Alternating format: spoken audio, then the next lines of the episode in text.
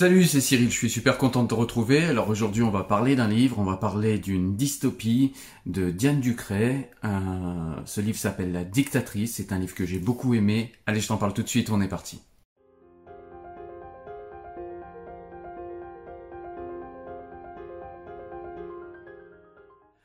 Alors dans un premier temps, ce que je vais faire, c'est de présenter Diane Ducret, parce que moi je la connaissais pas du tout, donc j'imagine que peut-être comme moi, tu ignores qui elle est.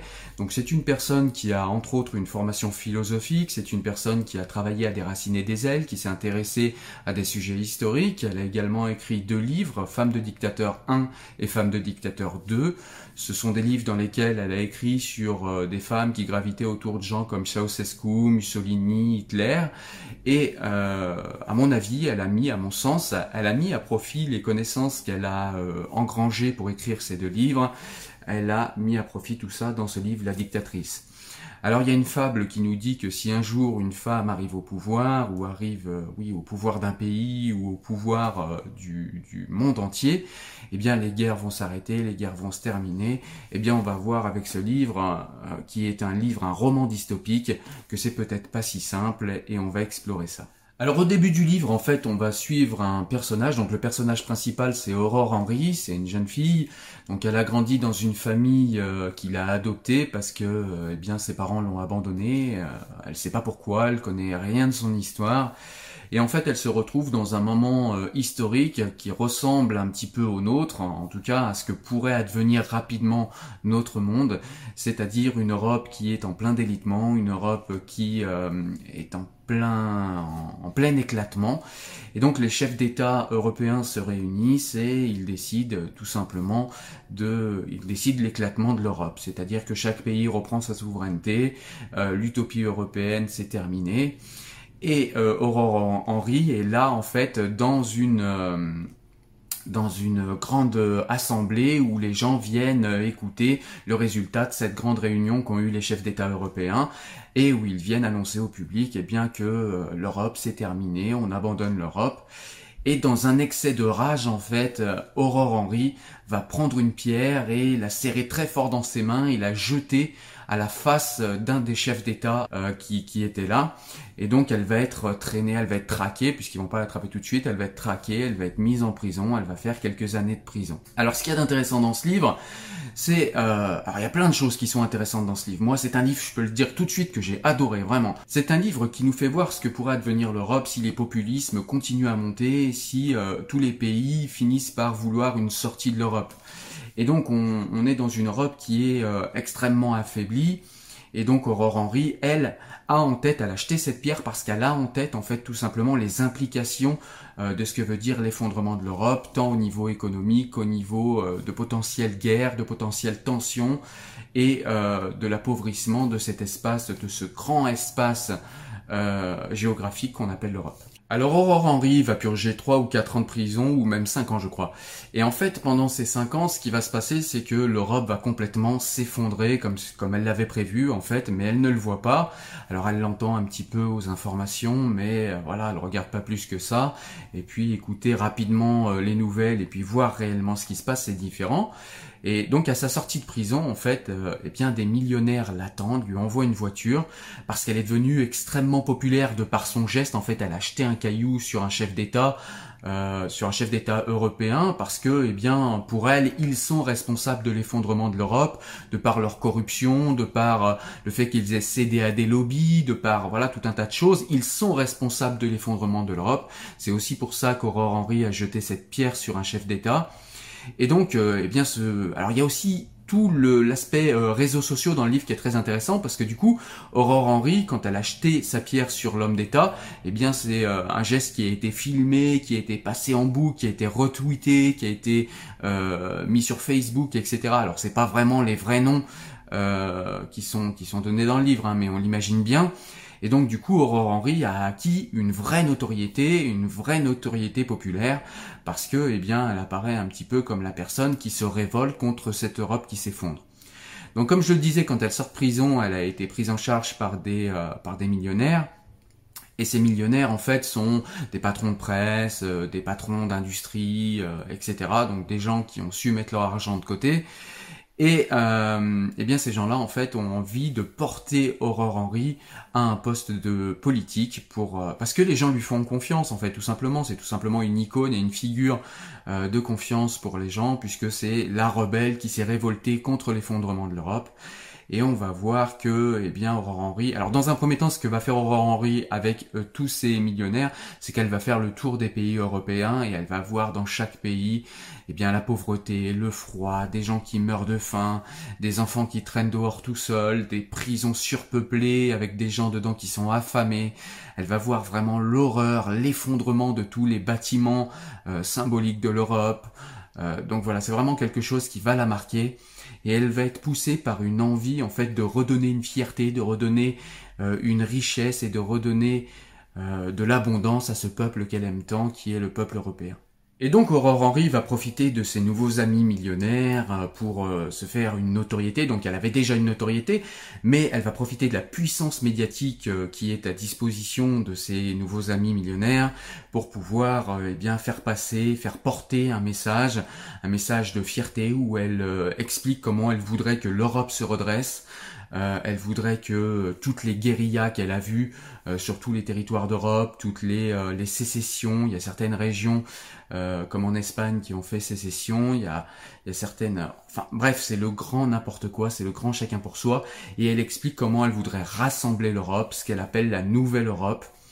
Euh, derrière des principes qu'elle appelle eunomiques. Et donc les principes eunomiques, pour ceux qui connaissent pas, c'est tout simplement un concept grec en fait d'équilibre bien réglé, euh, voilà, et ce qu'elle veut, c'est donner un nouveau souffle à l'Europe et lui donner le donner en même temps à l'Europe ce qu'elle appelle la nouvelle la nouvelle Europe, un Européen parfait, un homme parfait, une femme parfaite, et où la féminité serait au centre de euh, cette autonomie parce que, dit-elle, pense-t-elle en tout cas, eh bien les femmes sont plus en rapport avec leur corps, plus en rapport avec la terre-mère, la terre nourricière.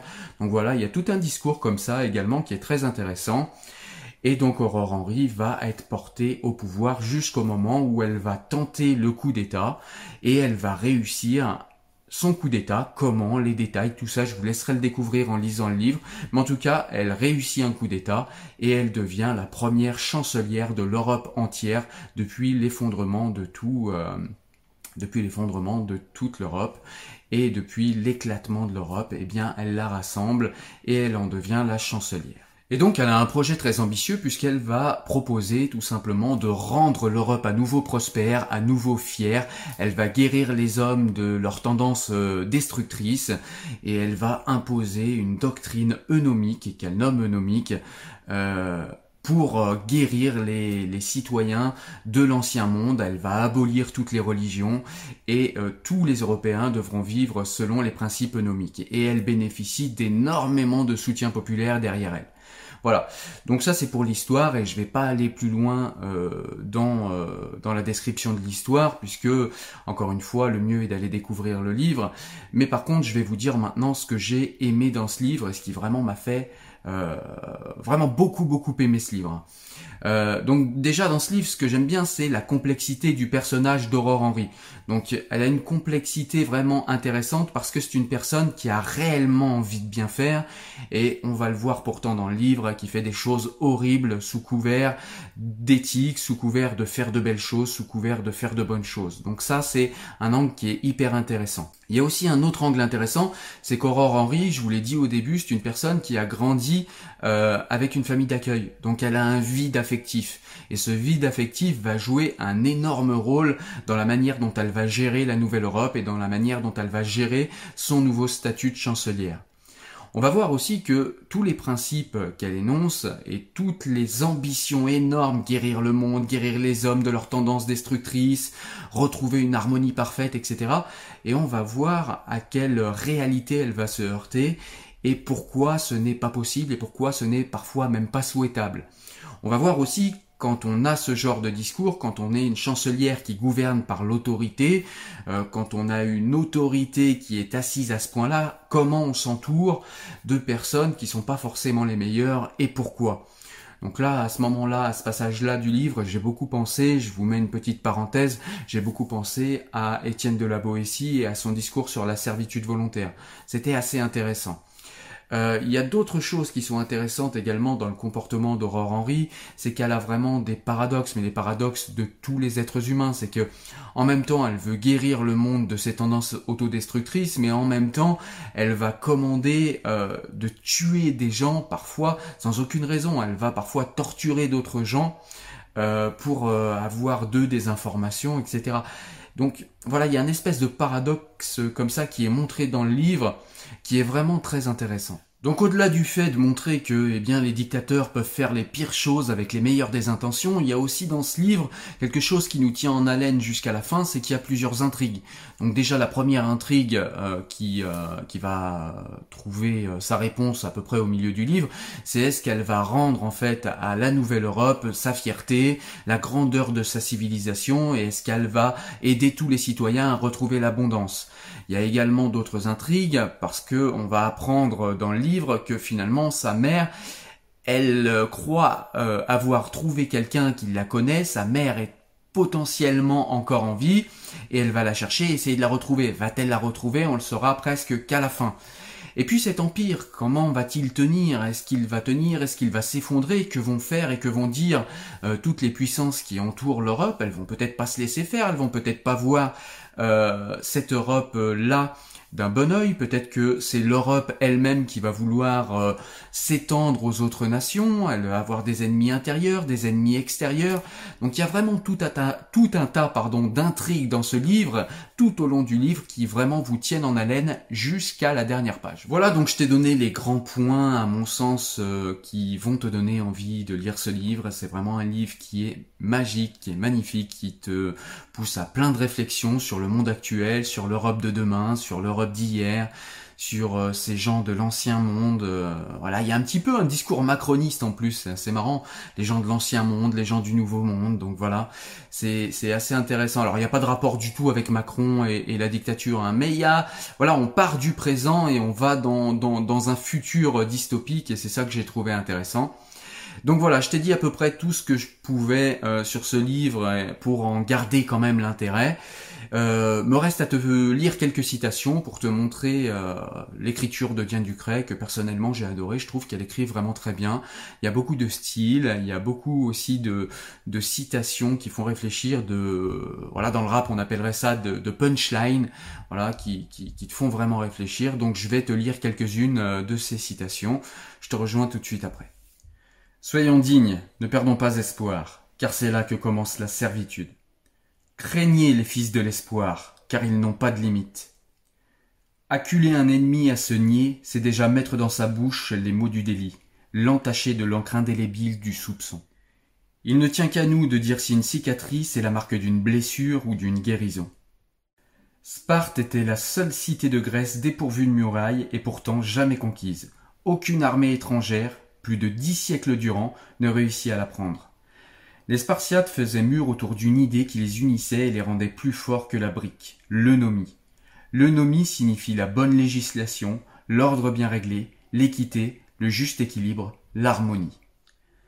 Quand vous avez dit maman la première fois, n'était-ce qu'un mot? Lorsque vous dites je t'aime, n'est-ce qu'un mot? Cela n'est jamais le cas. Ce sont les mots qui forment nos pensées. Ils sont les garants de notre humanité. Les mots sont lois, les mots sont promesses, les mots sont chers. Ils donnent aux choses une durée, une forme, une épaisseur, de sorte que ce que nous pensons devienne réalité, une gemme avec autant de facettes que de mots pour le dire. On finit par devenir les mots que l'on prononce, ceux dont on s'entoure. Faites attention aux mots. Vous pensez les utiliser, mais c'est l'inverse qui se passe. Leur pouvoir est plus grand que vous.